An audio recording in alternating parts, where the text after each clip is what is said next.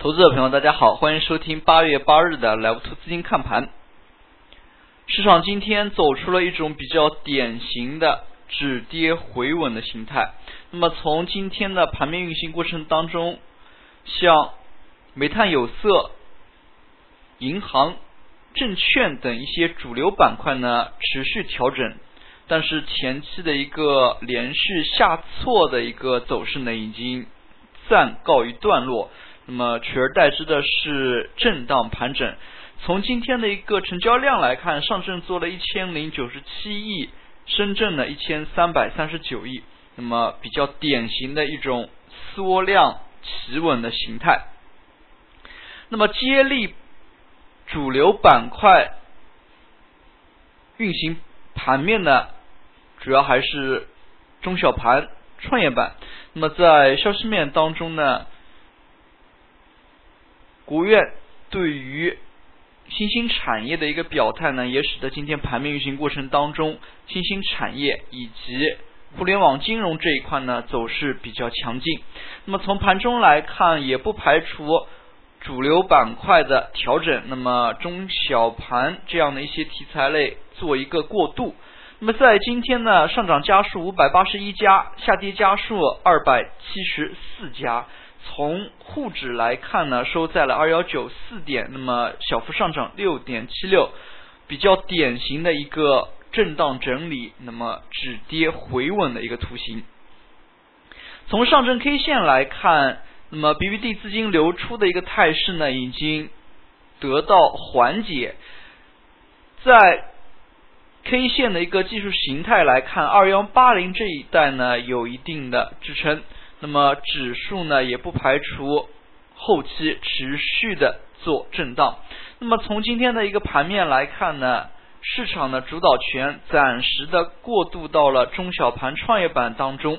那么从指数的一个角度出发的话，如果沪指要继续拉升，还是要依靠这些金融、地产、煤炭、有色等等这些品种。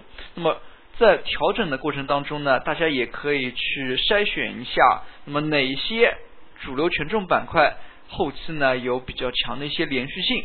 那么在这个阶段，投资者朋友也不用盲目的介入市场，但是呢，背后的一些准备性的工作呢，也可以多去做一下，类似于像选择板块、选择个股等等。那么这些工作呢？那么还是可以提前去做一下。那么如果行情没有起来的话，那么也不用着急说是买入股票。那么在这个期间，那么也是可以花一点时间。那么与此同时，在周 K 线上可以非常明显的看到，指数呢已经是四连阳，并且每一周的一个收盘的点位呢都是。创出阶段的新高的，本周呢出现了比较典型的一个整理，那么 BBD 资金周 K 线当中是小幅流出，并且呢收出了一根较长的上影线，那么上半周呢是有一个冲高，那么下半周我们可以看到，尤其是周三、周四的样子，那么指数回落的幅度还是比较大。从这样的一个形态来看，也不排除在周 K 线当中呢有进一步。调整的可能性。那么再回到今天的热门当中，那么今天比较热门呢就是创业板。那么像权重调整、创业板、新兴产业做一个过渡呢，也是经常看到的一些情况。我们之前呢在创业板连续上涨的过程当中，那么往往创业板有回调的时候，会发现。权重板块某一天有一个异动，那么之前呢这样的一个跷跷板的走势呢非常的明显，那么现在那么也有这样的一个可能性，但是呢从行情来看，市场的一个主导权还是处于权重当中。那么从今天盘面的一个板块来看，像在线旅游、移动支付、互联网金融、云计算等等，那么新兴产业呢是全面带动着市场人气。那么为什么说行情会出现这样的一个切换呢？那么一方面有热点板块的存在呢，也可以盘活市场的人气，那么也不至于使得市场突然一下子冷却。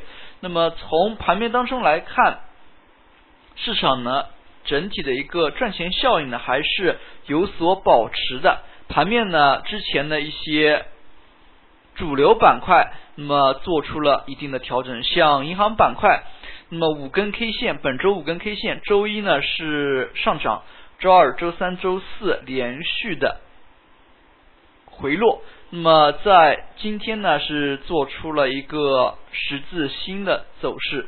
那么这一根十字星呢，也是比较关键，缩量十字星。那么企稳的意味呢，还是比较的强。那么从图形当中来看，像银行板块、像有色、煤炭等等，短期之内这些权重个股也是上涨幅度比较大，尤其是像煤炭、有色。连续多日上涨之后呢，的确是有获利回吐调整的这样的一个需求。那么在这个阶段呢，是可以，刚才我们也提到了，是可以多去找一下有后期有能够持续上涨的一些板块。那么像房地产这样的一些品种，在近期呢，其实。走势呢还是比较平稳的。那么最近两周，那么上周的话，像煤炭、有色也是大幅的拉升。那么地产类个股已经是提前出现调整。像本周煤炭、有色呢回落幅度还是比较大。那么像地产板块还是处于一个横盘。那么对于像这些板块盘整时期，尤其是这个阶段，那么大家也可以多去筛选一下后续。能够有连续上涨的一些权重板块，最近来看呢，像房地产盘的比较稳，那么部分化工类板块呢走势非常的强劲，那么像一些水泥建材呢也是偶有异动，那么对于这样的一些板块的筛选呢，大家也可以在周末的时间稍微花点时间去全面的。宏观的去复一下盘，那么对于大家看清盘面呢，还是非常有帮助的。最后我们来讲一下今天的涨幅榜。其实今天涨幅榜呢，还是由两块组成的，一块呢就是次新股和新股的独立行情。那么像次新股和新股呢，那么尤其是最近上市的一批新股，也是连续涨停。那么市场呢已经有这样一个认同，只要是追进涨停板，那么没有大幅放量的一个前提之下，那么是稳赚不赔的。在这样的一个情况之下，那么可能对于次新股的炒作呢还会延续，像一些新股可能它的一个涨停呢会超过五个、六个，甚至会出现连续。八个、九个、十个这样的一些点涨停，那么这也是和市场活跃程度呢密切相关的。其次呢，在今天新兴产业呢还是比较带动人气的，也比较好的把今天的一个盘面呢给维持住了。最后我们来看一个个股，那么农产品。那么为什么提到这个个股呢？那么我们发现这个个股其实从基本面来。讲呢，还是有非常多的一些东西可以挖掘。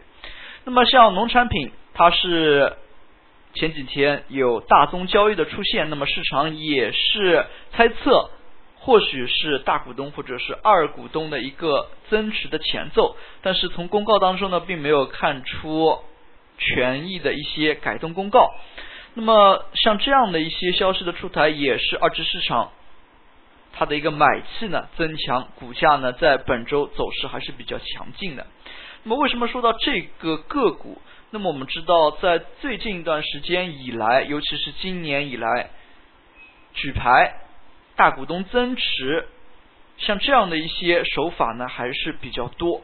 那么如果我们思维发散开去的话，这一次经济的改革，它的一个出发点，那么就像国企改革、地方国资改革。它的一个出发点，最终的出发点呢是增强经济的活力，那么带动市场运行的效率。